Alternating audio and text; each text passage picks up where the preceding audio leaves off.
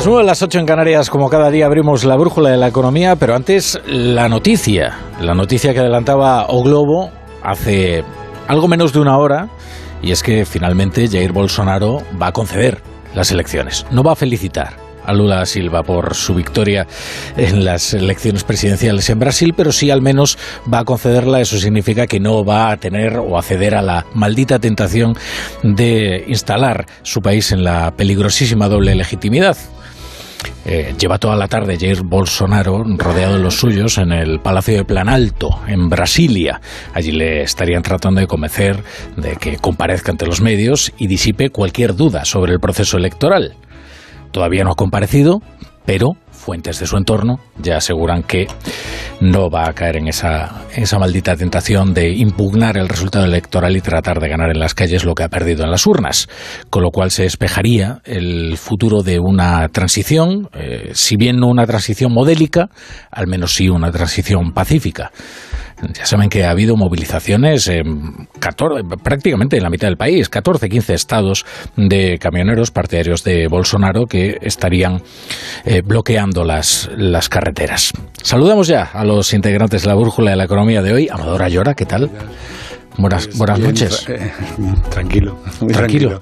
tranquilo. ¿Por qué? ¿Por esta noticia de última hora? No, no, no, no, porque en general está todo tranquilo, ¿no? Es, hay, en la calle hay puente, en, o sea, quiero decir que hay fiesta. Vamos, yo.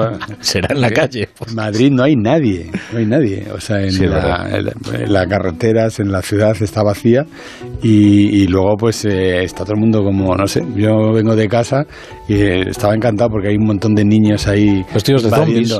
Sí, sí, sí, invadiendo. Tenemos ahí Sí. un patio central y estaba aquello, parecía a las 12 de la mañana. vamos, de un- ¿Cuánto de un dura ya. Halloween? Porque dura.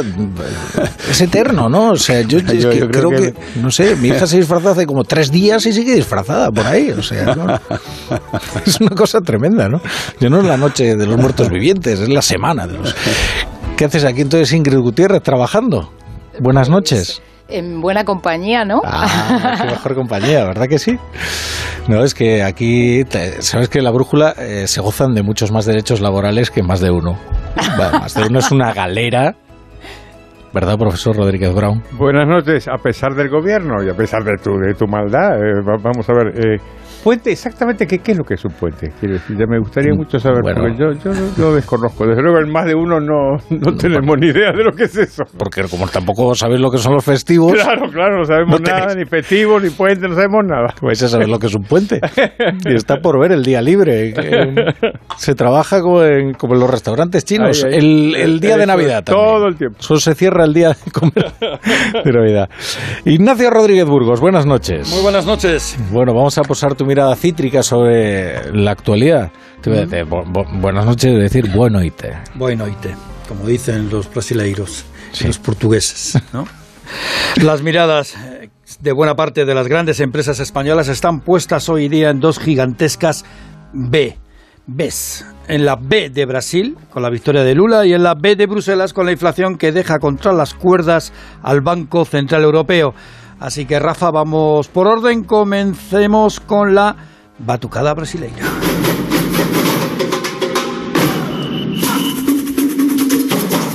Brasil supone un tercio del PIB de Iberoamérica. Es sin duda la potencia regional y es uno de los principales destinos de las inversiones españolas tras México. En Brasil, las empresas de nuestro país cuentan con un stock inversor de unos 40.000 millones de euros. Para hacernos una idea, Rafa, ¿eh? El 27% del beneficio del Santander llega de Brasil. En Brasil tienen más clientes, muchísimos más clientes que en España. El 19% de los resultados de Telefónica vienen de Brasil y la principal eléctrica privada de Brasil es Neoenergia, que es la filial de Iberdrola. Con Bolsonaro la economía brasileña, que está muy vinculada a China, ¿eh? se frenó. Lula vence por tercera vez.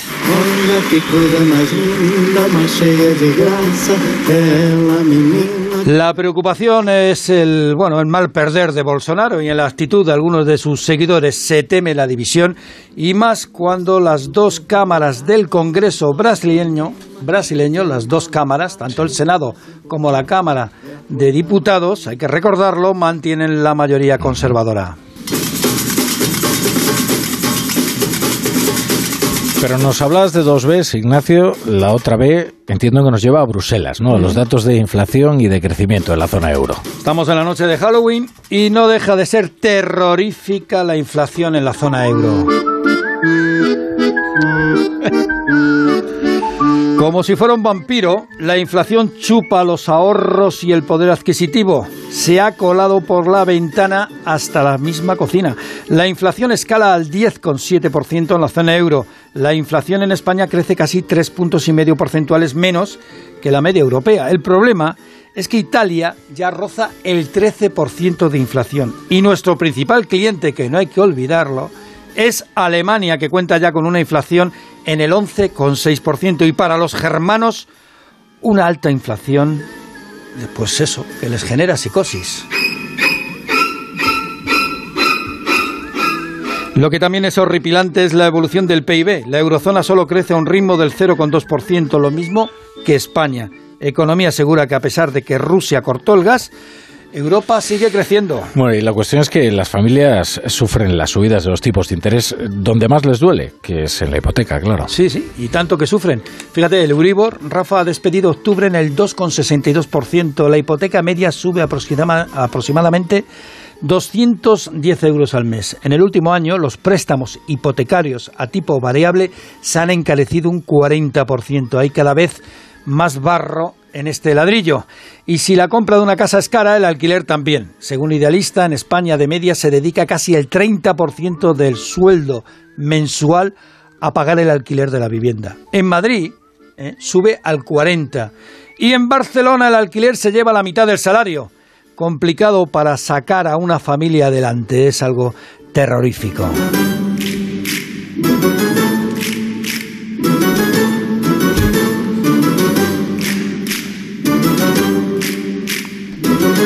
No sé si la familia Adams pagaba hipoteca.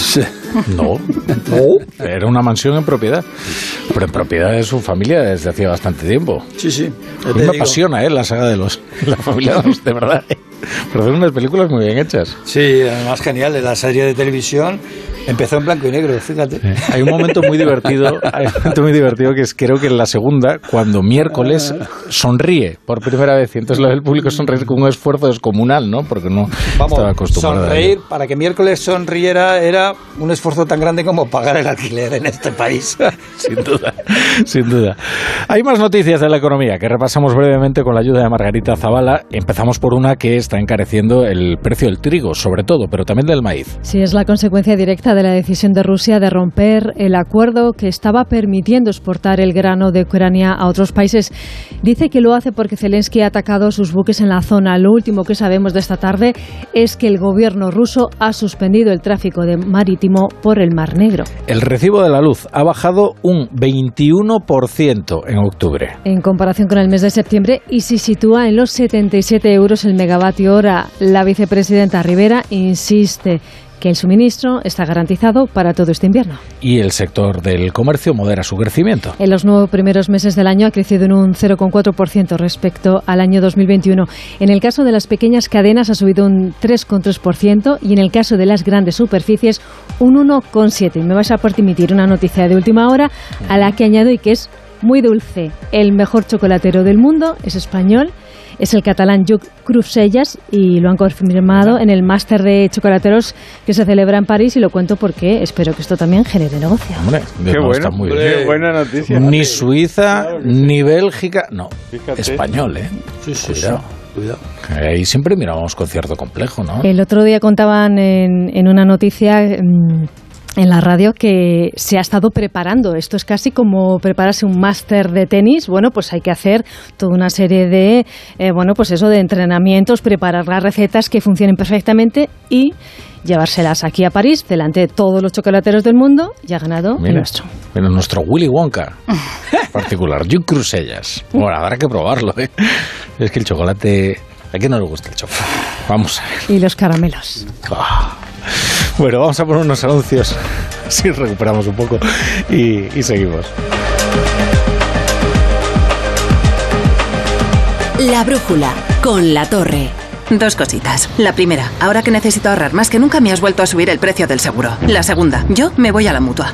Vente a la mutua con cualquiera de tus seguros y te bajamos su precio, sea cual sea. Llama al 91 555 5555. 91 555 5555. Por esta y muchas cosas más, vente a la mutua. Condiciones en mutua.es. Página 47, la de arriba a la derecha. Página 84, el segundo de la izquierda. Página 114, justo el del centro. Ya está aquí el catálogo de juguetes del corte inglés. y esto es solo el principio. Era tal la pasión de Marilyn Monroe por los perros que dijo, los perros nunca me muerden, solo los humanos, mientras acariciaba su bichón maltés. En línea directa compartimos su pasión por las mascotas. De haber tenido un percance en coche, habríamos cuidado también de su perro con hasta mil euros en veterinario. Cámbiate y llévate una bajada de hasta 150 euros en tu seguro de coche y además la cobertura de mascotas de regalo. Nunca sabrás si tienes el mejor precio hasta que vengas directo a lineadirecta.com o llames al 917-700-700. 917-700-700. El valor de ser directo. Consulta condiciones.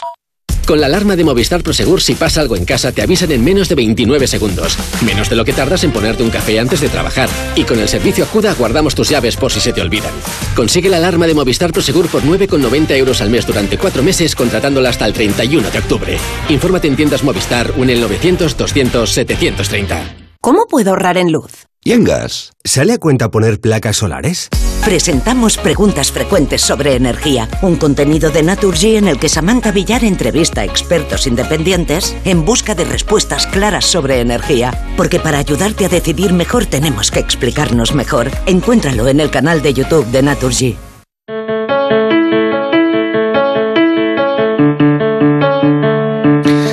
¿Habéis oído hablar de Sonora? Sonora son películas, series y documentales originales y exclusivos en audio para quienes aman el entretenimiento. Sonora te ofrece un catálogo único de todo tipo de contenidos que se actualiza cada semana y cuenta en exclusiva con historias creadas por grandes directores como Isabel Coixet, Julio Medem o Daniel Sánchez Arevalo.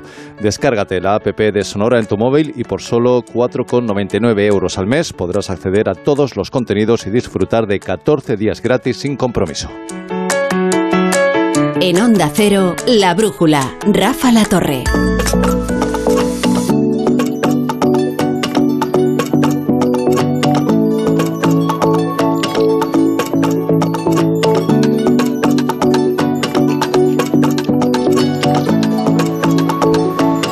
Los analistas financieros suelen personificar a los a, los mercados, siempre dicen cosas como a los mercados les ha aliviado tal cosa, ¿no? Pues parece que a los mercados les ha aliviado bastante la noticia de que Jair Bolsonaro va a reconocer la victoria de Lula, porque están recibiendo con, con crecidas, ¿no? Eh, esta noticia después de la incertidumbre de toda esta jornada. Quiero decir, no es tanto el hecho de que haya ganado Lula da Silva como el hecho de que en Brasil se va a vivir una transición más o menos eh, ordenada o, o, previsible, ¿no? Y no el, el, caos que supondría una impugnación por parte de Jair Bolsonaro de las elecciones, ¿no? A ver, yo creo que es una buena noticia, ¿no? Primero porque el, el gobierno de Bolsonaro era un gobierno eh, populista, ¿no? Y bueno, nos ha sorprendido eh, con lo de las vacunas, a todo aquello, pero eh, últimamente la economía estaba un poco desarmada, era un caos, ¿no? Habían sí. dimitido varios ministros, etcétera, aunque curiosamente eh, Latinoamérica está reaccionando muy bien a la crisis, es de los sitios más resistentes las eh, bolsas de Latinoamérica porque eh, están yendo bastante bien. Y bueno, es el único sitio donde van bien porque hay muchas materias primas y hay energía, ¿no? Hay petróleo, ¿no? Mm. Y entonces eso está permitiendo que, que resistiera. Pero desde luego, el, además es un gobierno que gobierna, o sea, que está aliado con centristas, incluso con partidos de centro derecha, ¿no? Así con lo creo, sí. Yo, bueno, en fin, hablando de, de populismo, si, si Bolsonaro es populista, no te cuento lo que viene ahora. O sea que, así que vamos a continuar. La cuestión es qué clase de populismo va a ser, ¿no? Porque, como has contado ya, Rafa, habéis contado, pues Brasil no es cualquier país, ¿no? Es un no. país realmente muy importante, es muy importante para España, tenemos empresas ahí de primera fila nuestras ahí que muy expuestas, ¿no? Entonces la cuestión es qué es lo que va a pasar con ese populismo, habrá populismo seguro, y la cuestión es si hay, si hay una especie de aprendizaje sobre el populismo. Mi, mi, sospecha, pero igual es porque soy un optimista nato, es que incluso los populistas aprenden. Y entonces no, no me extrañaría que, que Lula hiciera menos tonterías de las que nos tememos que pueda ser. Yo creo que hay un aprendizaje en el populismo latinoamericano curiosamente hacia Europa, porque el, el modelo que tienen es el modelo europeo. Y yo hace, hace años escribí un ensayo sobre eso, diciendo que el populismo se va a transformar en una especie de socialdemocracia. Y lo que van a querer es el estado del bienestar, porque lo que quieren es un estado del bienestar. Y por eso les encanta el, el modelo europeo. Y uno diría, es mejor eh, eh, que, que sean unos socialdemócratas nórdicos que unos populistas argentinos. Pues hombre, si hubiera una tercera opción, yo la elegiría, pero si hay solamente esas dos, pues igual no está mal. Ingrid. Probablemente eh, su política económica vaya a estar un poco más próxima o vaya eh, a ser más proclive a tender lazos con Europa, algo que no estaba pasando con, con Bolsonaro. Eh, creo que también el momento en el que llega, muy marcado por, eh, por toda la crisis económica internacional, muy marcado por porque la política monetaria tan restrictiva por parte de los bancos centrales también eh, hará que sus decisiones estén sean más comedidas desde el, desde el punto de vista económico.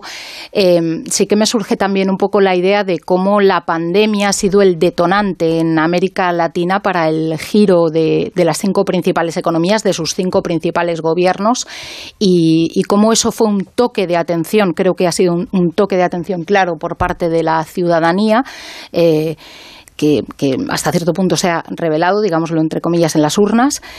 Y, mm, pero en, en términos generales sí que creo que, lo que viene puede ser eh, más cercanía con, en términos económicos, en, en términos comerciales con, con la Unión Europea. Ahora, lo que provoca la colisión de los populismos en las urnas es un voto a la contra. Muchos analistas hoy coinciden. Probablemente a Lula da Silva no le hubieran votado mucha gente que, sin embargo, lo que estaba haciendo era votar contra Bolsonaro, ¿no? Ahí lo que pasa es que, fíjate, hay, hay- hay un mal síntoma, profesor, que es que el primero que fue a visitar a Lula eh, ha sido Alberto Fernández. Esto, eh, ¿esto qué le vamos a hacer? Pero- Hay un riesgo de de, de Pero- toda la izquierda. ¿eh? Pero luego es verdad que hay, hay una lección, hay una lección del, de- curiosamente el Quijote que suelen aprender eh, los populistas, ¿no? Que es aquello que dice, mira que al que busca lo imposible es justo que lo posible se le niegue. Y eso lo estamos viendo en Italia, lo estamos viendo, lo estamos viendo allí donde se da el salto del asfalto a la moqueta por parte de los populistas, que de repente se dan cuenta de que necesitan hacer un- una transacción moral eh, eh, En y su política bien, ¿eh? de máximos. ¿eh? Italia, Meloni ah, se está adaptando a las normas europeas, o sea, de momento. O, eh, o el ministro de Economía ha sido absolutamente claro con, con ello, que eh, además ha hablado de más Europa en su, en su mensaje. O sea que. Aquí falta todas maneras, lo quién va a ser el ministro de Economía brasileño. Bolsonaro, ¿eh? Sí.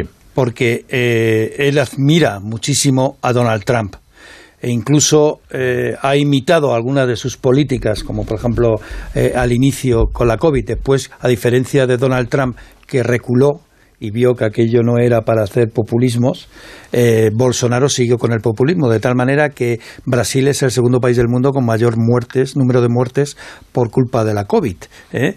Eh, es increíble. Pero bueno, eso por un lado. Y por otro, Lula también va a tener que hacer movimientos, porque lo comentábamos eh, en el avance, eh, las dos cámaras, tanto el Senado como la- el Congreso de los Claro, Diputados, la como la Cámara de. Diputados, está en manos de conservadores y centristas. Con lo cual, Lula eh, ya está haciendo giros a- hacia, hacia el centro, precisamente para, para conseguir eh, apoyos en la Cámara para poder gobernar. Pues bendito sea Dios por los frenos y contrapesos que Y pueden suceder maneras- en Brasil. Y por cierto, antes de que me olvide, lo de Alberto Fernández, que se está hablando de que hay una, una, una especie de ola en Latinoamérica eh, hacia la izquierda hacia el populismo, pues en mi Argentina natal puede que no, ¿eh?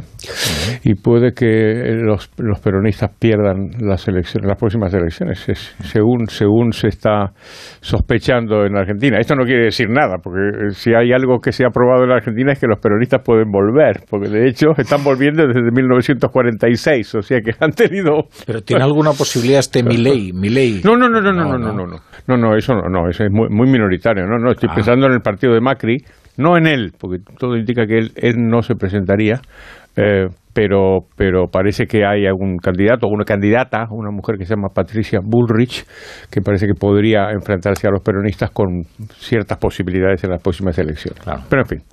De todas formas, fijaros un dato que es ter- terrible, que lo he visto en expansión y me parece que habría que, que analizar. Eh, desde que Dilma Rousseff dimite por los casos de corrupción, todo el- aquel entramado de, que hubo tremendo de empresas eh, corruptas y, que, y políticos que fueron cayendo unos detrás de otro, ¿eh? y cayó al final la presidenta Dilma Rousseff, desde la caída de Dilma Rousseff hasta ahora, el crecimiento medio de la economía brasileña ha sido del 0,15%. Es decir, Bolsonaro ha sido estancamiento puro y duro. Y eso teniendo en cuenta lo que tú decías, Amador, que ha sido un periodo de tiempo donde las materias primas se han multiplicado de precios.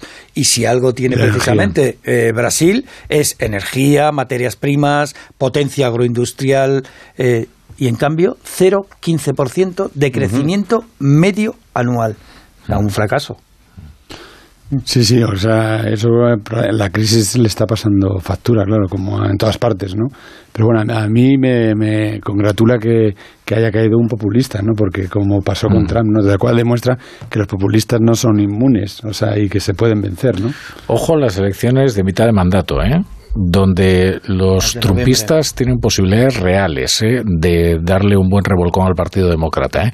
Ojo, porque eso supondría revitalizar de alguna manera ¿eh? el proyecto político de Trump. El problema No es que creo Trump, que vuelva Trump. Claro, se enfrenta, es, se enfrenta porque está- a- está a cuestiones penales eh, mucho claro. más graves. Entonces, Ahora, que vuelvan los republicanos, sí, porque... que un procesamiento a- no, no, no sé no sé cu- cuánto desgastaría ¿eh? entre sus bases a Trump. ¿eh?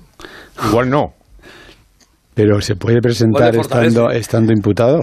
En, en España, desde luego, no. Eh, eh, mm, una persona que está siendo tiene juicios Sobre pendientes. todo incurso, no lo Claro. sé, tendré que, tendré que mirarlo. Pero bueno, en cualquier caso queda bastante tiempo, ¿eh? Sí, Para sí, sí, entonces. queda mucho. O sea, no es eh, tanto tiempo que cabe prever que el que no se presente, desde luego, en sea Biden. En ¿eh? aquel Pero- momento ya. desde luego que sí. Pero bueno, eh, si os parece, vamos a hablar un poquito de España, ¿no? Ya que, ya que estamos aquí, ¿no? Digo yo. ya que pasamos por aquí. Que pasamos por aquí. No, es que me presentaba antes eh, Ignacio Rodríguez de Burgos unos datos que a mí me parecen verdaderamente deprimentes, ¿no? Que es, eh, dice, Vaya. el esfuerzo para pagar el alquiler en España roza el 30% del sueldo mensual. Pero es que en Madrid alcanza el 40% y en Barcelona la cosa, dice, es de aurora boreal, me dice Ignacio. El pago de la renta del alquiler se lleva la mitad del sueldo. Esto es lo que dice un informe idealista. Esto hace completamente imposible el ahorro, probablemente también cualquier proyecto vital que exija una perspectiva a medio plazo. Porque cuando tú estás pagando la mitad de, de tu sueldo, se te va al alquiler, en la vivienda, en algo básico, ¿quién puede planificar cualquier cosa, no? Porque al final el, el resto del gasto casi es también de supervivencia, ¿no? Eh, y creo que es verdaderamente alarmante. Para, socialmente es un, es un problema muy serio. Bueno, pero aquí lo primero que hay que. La primera reflexión es que ¿por qué en Barcelona un 50%? Yo. eh, lo- lo- nosotros, por lo menos en el Economista, hemos insistido todas estas leyes de Colau que lo que hacen es topar los alquileres y, y fomentar las ocupaciones, la- los ocupas, porque esto el viernes también salió un informe sobre ocupaciones y Barcelona tenía el doble de ocupaciones que Madrid. Es impresionante. ¿eh? ¿eh? Entonces, esto, esto está haciendo que, que muchos eh, catalanes no quieran sacar sus pisos a alquilar. Y, y, y como no quieren sacarlos a alquilar, disminuye la oferta y al disminuir la oferta aumenta el precio. Y en Madrid, que es menos eh, acuciante este problema, pasa lo mismo. Porque yo ya lo he comprobado este verano que tenía oportunidad, he estado hablando eh, bueno, de personas que tenían casas en alquiler y me decían, es que se alquilan porque, porque no hay, no hay, porque la gente, como los, los precios han subido bastante, las propias inmobiliarias te ofrecen eh, comprártelo, te están animando a comprártelo, te quitas el problema de tener que eh, alquilarlo y eh, lidiar con un desahucio. Lo hablamos de- del estrés hipotecario también, ¿eh? que es algo Eh, parecido. Lo que pasa es que, claro, afecta a los que están con hipotecas de tipo variable, que están viendo cómo les va cada vez subiendo y consumiendo más de la renta Bueno, la, claro, sí, la eso por supuesto. Y luego hay un problema ahí que, que si un- para, un, inquili- para un propietario, si quieres hacer un seguro de impago, que ahora hay que hacerlo eh, por si no te dejan de pagar, eh, los seguros exigen que, que el gasto medio no supere el 40%, con lo cual en Barcelona es, eh, es un riesgo. Nadie, No, nadie puede asegurar, es decir, estás, estás eh, en el aire, estás sometido a que te ocupen la casa y, y- y sea lo que Dios quiera. Yo creo que a la hora de los problemas, lo mejor es primero no crearlos. Y segundo, si ya están creados, lo mejor es no empeorarlos. Y mi sensación es que en este asunto de la subida de los tipos nos enfrentamos ante este- esta doble circunstancia, porque evidentemente la subida de los tipos de interés es un problema creado, es un problema creado por las autoridades monetarias que se pasaron durante muchísimo tiempo haciendo una política de represión financiera que abarató artificialmente los tipos de interés demasiado y durante demasiado tiempo. Entonces ahora, como hemos dicho en más de una ocasión, pues se presentan los bancos centrales a resolver el problema. Pues eh, están resolviendo su problema, es el problema de ellos. Ellos primero crearon este problema y ahora dicen, pues ahora pues vamos a subir los tipos de interés para que la inflación no se nos no se nos dispare. O sea que primero es mejor no crearlos. Y una vez que está creado el problema, es mejor no agravarlos. Entonces, en el problema, en el momento que suben los precios de la vivienda, hay una tentación irrefrenable. En el caso de Ada Colau en Barcelona es, es diáfano, pero también en otras partes de España también. ¿eh? La idea de que si hay un precio que sube, lo que hay que hacer es controlarlo. Yo y creo esto que- es una mala, eh, perdona Ingrid, esto es una, Espérate es a la ley de una mala, es una mala solución porque lo que hace, como ha comentado Amador, es agravar el problema. Perdona Ingrid. Fíjate la ley de vivienda que, que los podemitas quieren topar los precios en esa ley. ¿eh?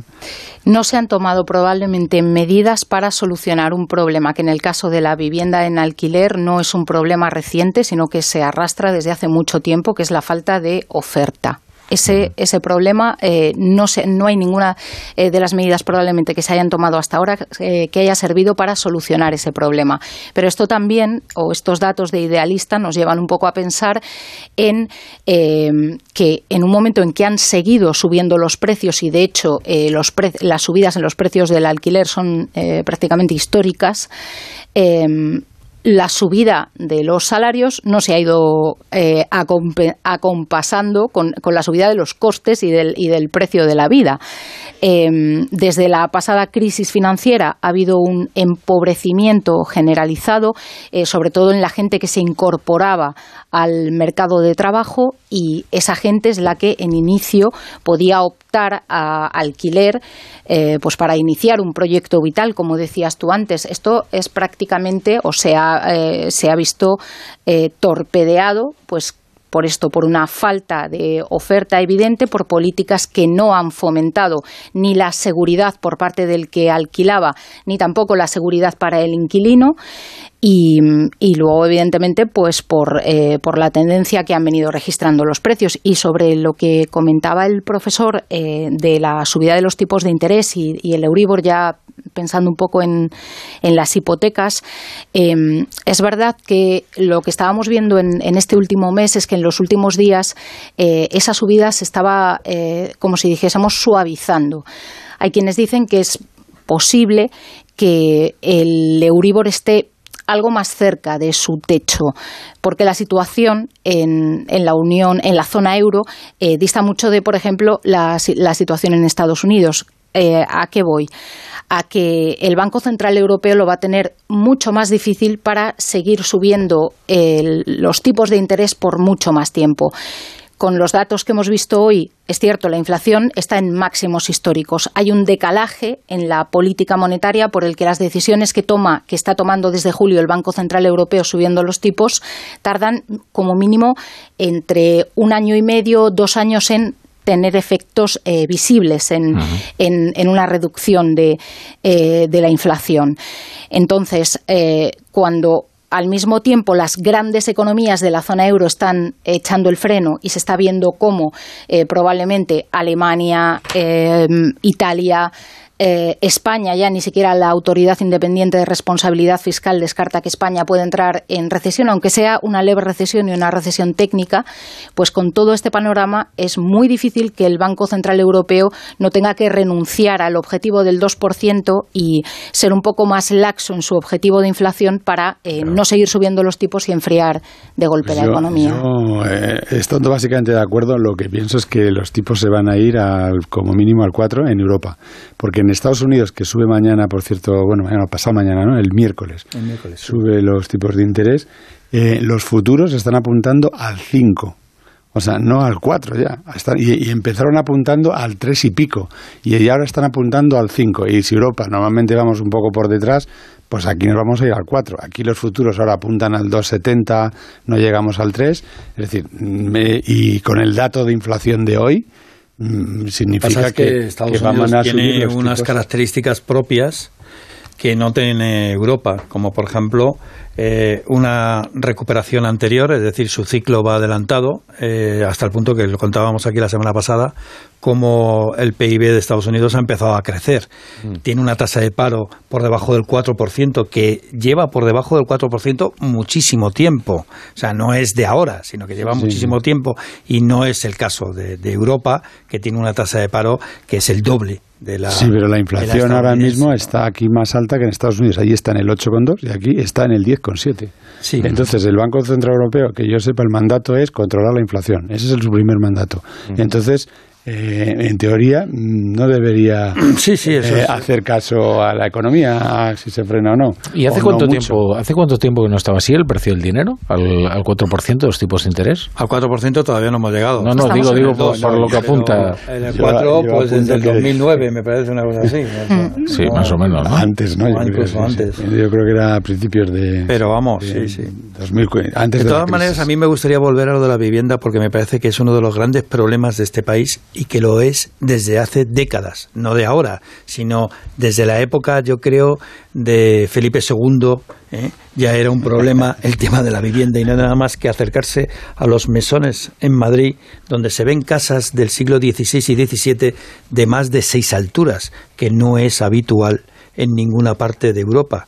Si tú tienes casas en el siglo XVI y XVII de más de seis alturas es porque tenías un problema ya de suelo, de suelo urbanizable, lo cual es in- increíble en un país que estaba prácticamente despoblado. Lo cual Teniendo en quiere cuenta decir- Madrid, ¿eh? que, que se puede extender para... Porque es verdad que Barcelona tiene una expansión mucho más complicada. Pero es que Madrid se puede Pero extender bueno, es que ese por problema de todos los puntos cardinales. ¿eh? Ese problema de la vivienda se ha mantenido a lo largo de los siglos y vemos cómo se han utilizado eh, soluciones totalmente kafkianas que ahora vuelven otra vez desde supuestos ideológicos a años luz, ¿eh? a años luz del general Franco, el dictador, a plantear otra vez Políticas sistemas con- políticas similares de control de, de oferta, control de, de, de precios. Al final, cuando tú topas un precio, lo que haces es topar la oferta.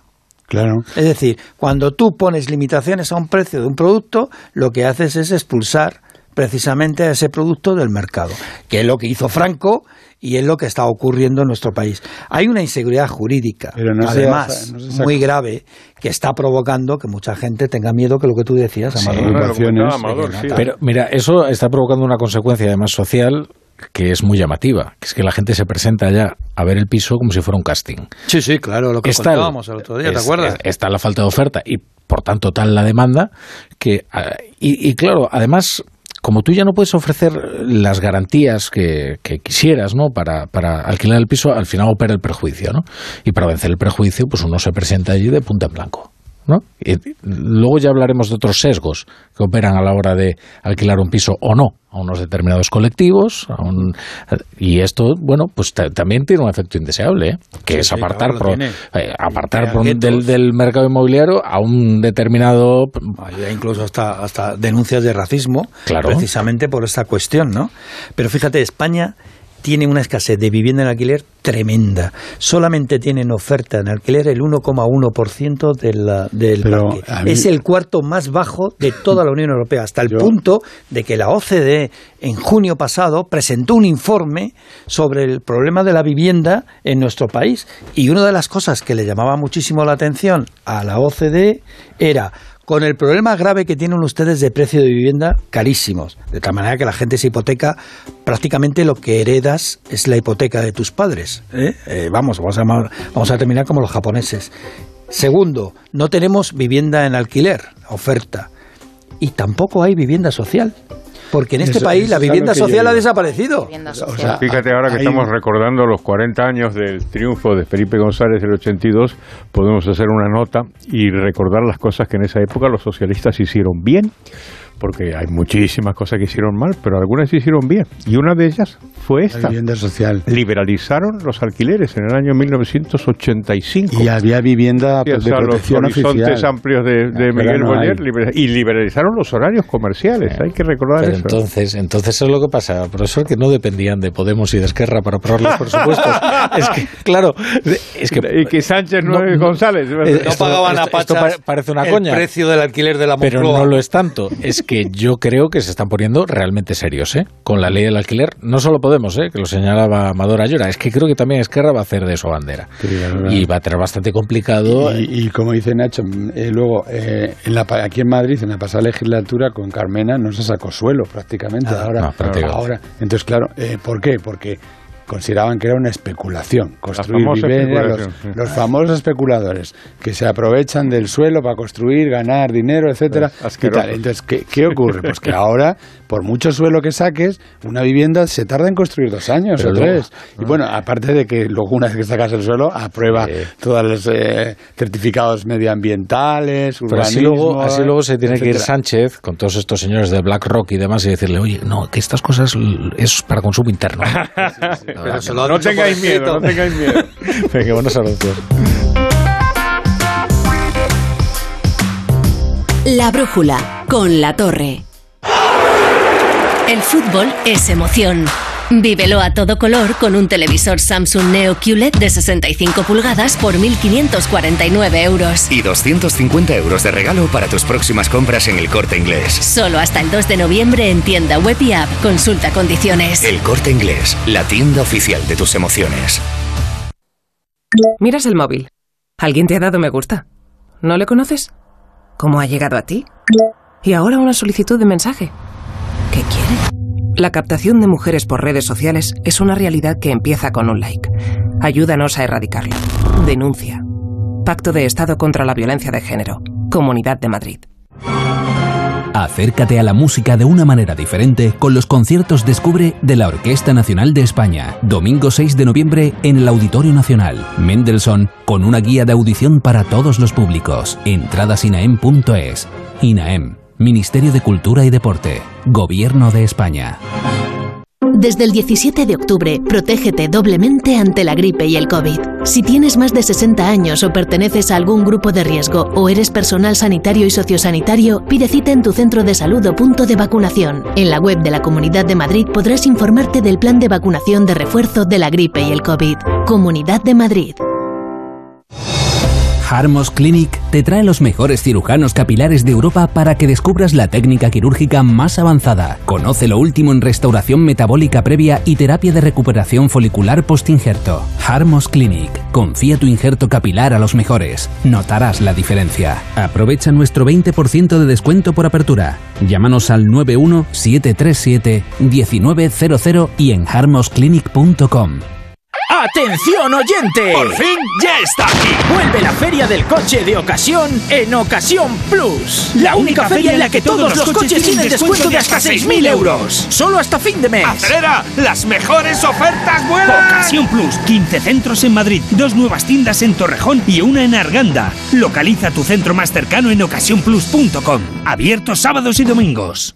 Pon al día tu Toyota en nuestra instalación oficial Kuruma. Pide citas sin esperas en mantenimiento o carrocería y consigue descuentos especiales en neumáticos, pastillas de freno, baterías y escobillas. Kuruma, tu taller oficial Toyota de mantenimiento y carrocería en el centro de Madrid. Toyota Kuruma. Te esperamos en Maestro Alonso 18. Toyota Kuruma.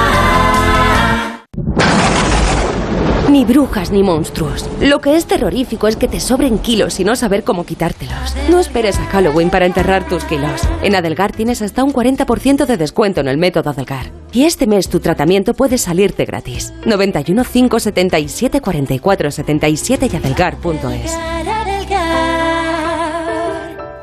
Muebles Adama. Renovar sus muebles es renovar su vida. Venga a conocernos y le sorprenderá todo lo que podemos hacer por usted. La más amplia variedad de muebles de calidad y diseño a un precio increíble. Muebles Adama. Ver a la calle General Ricardo 190 o entra en mueblesadama.com. Si es que ya lo digo yo siempre, dúchate que sale económico, pero eso sí, hazlo en un plato de ducha de Duchamanía. Hazme caso, ¿no ves que una bañera tiene más peligro que meter los dedos en un enchufe? Y mira que son bonitos los platos de ducha de Duchamanía. Oye, con suelo antideslizante, sus mamparas, para entrar a vivir, pues eso, dúchate que sale económico y llama a Duchamanía, que no me enteré yo que no lo haces. En Madrid, Paseo del Molino 6, 91 468 4907 y duchamanía.es. ¡Atención oyente! ¡Por fin ya está aquí! Vuelve la feria del coche de ocasión en Ocasión Plus. La única feria en la que todos los coches tienen descuento de hasta 6.000 euros. Solo hasta fin de mes. ¡Acelera! ¡Las mejores ofertas vuelan! Ocasión Plus. 15 centros en Madrid, dos nuevas tiendas en Torrejón y una en Arganda. Localiza tu centro más cercano en ocasiónplus.com.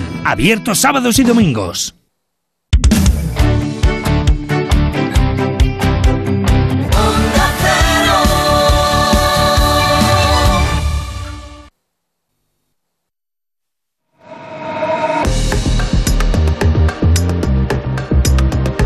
En Onda Cero, La Brújula, Rafa La Torre.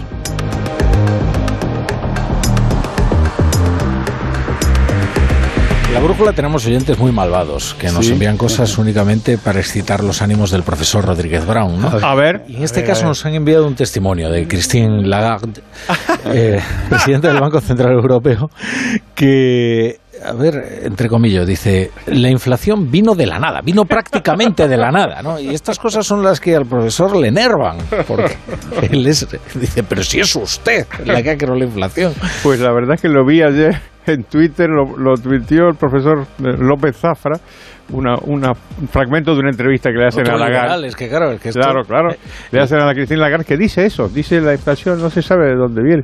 Entonces, yo soy un gran admirador de Cristina Lagarde, ya, ya sabéis, ¿no? Ya estuvo, estuvo en el Fondo Monetario y, y lo que hizo, como sabéis, fue dar el, el mayor préstamo de la historia del Fondo Monetario Internacional a, a los argentinos que naturalmente no le pagaron, claro. Sí, sí, Y- sí. y- o- obviamente, claro, obviamente. Si ya decían que le iban a y- pagar. Claro que me le van a pagar. Ya, y el resultado de eso, que cualquier empresa privada habría dado con ella patitas en la calle, pues la nombraron a liderar el Banco Central Europeo. Yo recuerdo esa Es- época, es porque efectivamente es una a mí lo que me cosa- sorprende, pero si te están diciendo que no te van a pagar. Es una, es una cosa fantástica. Ahora, eso sí, yo creo, creo, para hablar un poco bien del Banco Central Europeo, que la inflación al final se va a ir controlando porque ellos mismos la van a controlar. Es decir, los mismos que han disparado la inflación al final la van a Pero controlar. Los, eh, a, a pesar de lo que diga la cara, da, da igual. Pero, Pero no, no, no, si no. miras la política lo van a hacer, ¿eh? Te refieres los- a- los a tipos los- es una- a- al mundo energético, ¿no? Que acabará bajando el petróleo y el gas y eso. Bueno, sí. Porque, Le- vamos, yo le- no, no les creo va que a ayudar, entre comillas, una, una malvada bendición, que es la recesión, claro. Entonces, a poco que tengas un poquito de contención monetaria y que la economía se te frene... No, pues- bueno, y pues si hace un invierno suave y tal, pues igual no sube todo cuan- como se esperaba, ¿no? Una, una Pero vamos, pregunta, eh, la Torre, a- en, en este programa ya la no hay Virgen de los Remedios. económicas o... Ah, pues justo iba a ir a ellas. Ah. Es que el profesor, claro, es que la gente no sabe lo que pasa aquí, lo que se cuece dentro, ¿sabes? Porque el profesor va de liberal, ¿no? Pero luego se pone de un sindicalista tremendo, porque mira el reloj y dice, bueno, a partir de menos cuarto ya empiezo a trabajar gratis, ¿no? Y entonces ya se pone a reclamar lo suyo. Vamos a ver, una cosa es la libertad y otra el libertinaje. ¡Eh! Maravillosa frase. Bueno, nada, Gómez, pon, ponle las canciones económicas al profesor. Vamos a hacer la liturgia, ¿eh? Que lo tengo yo por aquí. Que es que hoy, como es lunes, como cada lunes, tenemos... Canciones económicas. Pues hoy, querido Rafa, queridos amigos, queridos oyentes, estamos ahí en un puente y tal, vamos a celebrar la juventud. Vamos a escuchar una preciosa canción sobre la juventud de un grandísimo cantante americano. ¡Pínchame eso!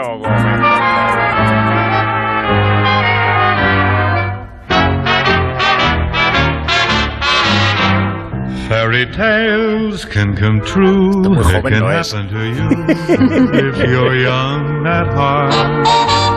Pues sí, señores, Bing Crosby, el maravilloso Bing Crosby, que por cierto murió aquí en Madrid. Murió aquí al lado de aquí, además, en La Moraleja, jugando al golf, que le gustaba mucho y jugaba muy bien, ¿eh? en 1977. Bueno, esta canción, una canción famosísima, la cantó también Frank Sinatra, en fin, mucha gente, se, llamaba, se llama Young at Heart, joven en el corazón. Y me, me hizo pensar sobre que la juventud tiene una, una referencia económica muy clara. Se dice que la juventud es un tesoro. Incluso se dice que es un divino tesoro, según el viejo refrán. Y pensé, qué curioso esto, ¿no? De que la juventud sea un tesoro, cuando la juventud, por definición, se pierde. se pierde siempre la torre. Incluso tú, que eres joven, la vas a perder. Fíjate lo que te digo. Incluso Ingrid, que es prácticamente Ah, te iba a decir adolescente, la va a perder. In- Ingrid y yo, como, a- a como y a- titulares y a, de no le digo nada porque ya son, porque ya veteranos. Y entonces me interesó escuchar la, la canción.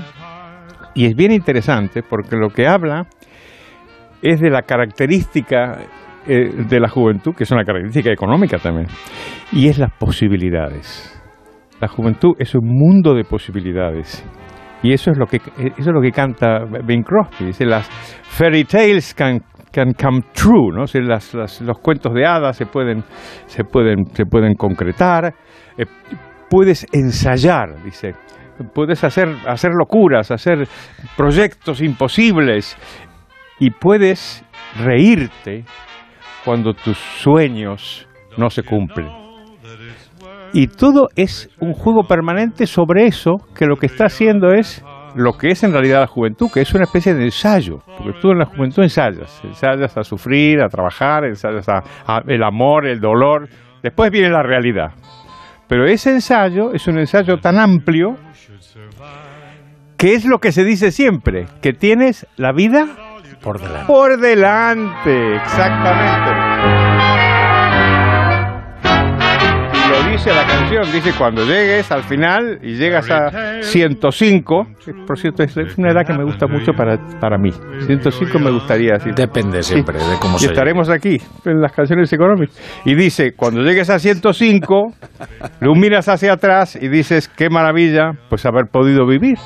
O sea que es una canción que habla de la- una cosa económica muy importante que es cómo están de abiertas las posibilidades cuando tienes efectivamente 20 años y eres muy joven. Y ahora vo- voy a terminar con una, con una, una frase de Graham Greene. En, en realidad esto se podría meter en la otra sección, la de los miércoles de literatura y economía, pero encaja perfectamente con el mensaje de esta, de esta canción, que es el mundo abierto de la juventud.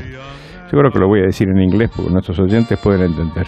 Decía Graham Greene, The world is always open to the young.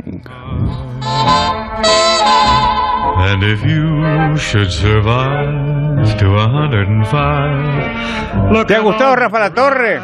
Me ha gustado mucho. Ingrid, yo te decía como únicos titulares en esta mesa del tesoro de la juventud, estamos muy de acuerdo con lo que dices. quedan de aquí a que Somos cumpla gente 150. Pues entonces ¿Verdad, nada, Ingrid? podemos poner aquella famosa canción que dice...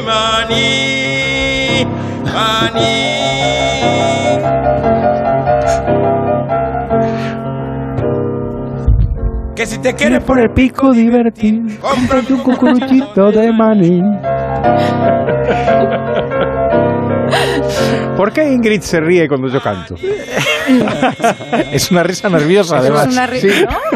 Yo creo que está diciendo, a ver cuándo termina este hombre, porque Está pensando, ¿me harán cantar a mí también? Eso me daría más miedo. Qué miedo.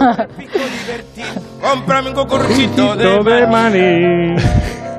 Es que se me estaba ocurriendo una variación de las canciones económicas que sería el karaoke económico, ¿no? Esto- como tenemos, ta- eh, tú esperas estar aquí hasta los 105 años Sí. con las canciones económicas, Sí, sí, sí. pues bueno, podríamos ir evolucionándolo. Y entonces cada vez uno de los integrantes de la brújula de la economía cogería el micrófono y... Y, y cantaría. Claro, Karaoke. Yo pienso que eso sería el final del programa. absolutamente. El final de, el final, de final. Si, si te toca, yo qué sé, pues, un día que pongas extremo duro, pues no, pero Bing Crosby te lo pone difícil. ¿Sabes? Bueno, querido profesor Rodríguez Brown, me ha encantado ¿eh? la sección de hoy. ¿eh? Qué bien escritas estaban las canciones. Ay, ¿Verdad? ¿eh? Pues las canciones, fíjate tú la complejidad que, que tiene la canción Ah, de sí, Bing sí. Crosby. Pero no solo, ¿eh? tú escuchas hoy las canciones del dúo dinámico y de verdad que están muy bien Claro, escritas. Están bien muy pensadas. Había gente muy talentosa. Sí, hombre, además que Ramón Arcus es un tío excepcional, además. Sí que sí. Bueno, Amador Ayora, Vuelvo a Halloween. vu- vuelve a tus proyectos. vuelve a tus proyectos. bueno, Ingrid Gutiérrez, que tienes toda la vida por delante. Esa es la verdad. Lo mismo digo. Un abrazo. Un abrazo. Hasta luego, Ignacio Rodríguez Burgos. Hasta luego. Que si te quieres por el pico divertir, cómprame un cucuruchito de maní.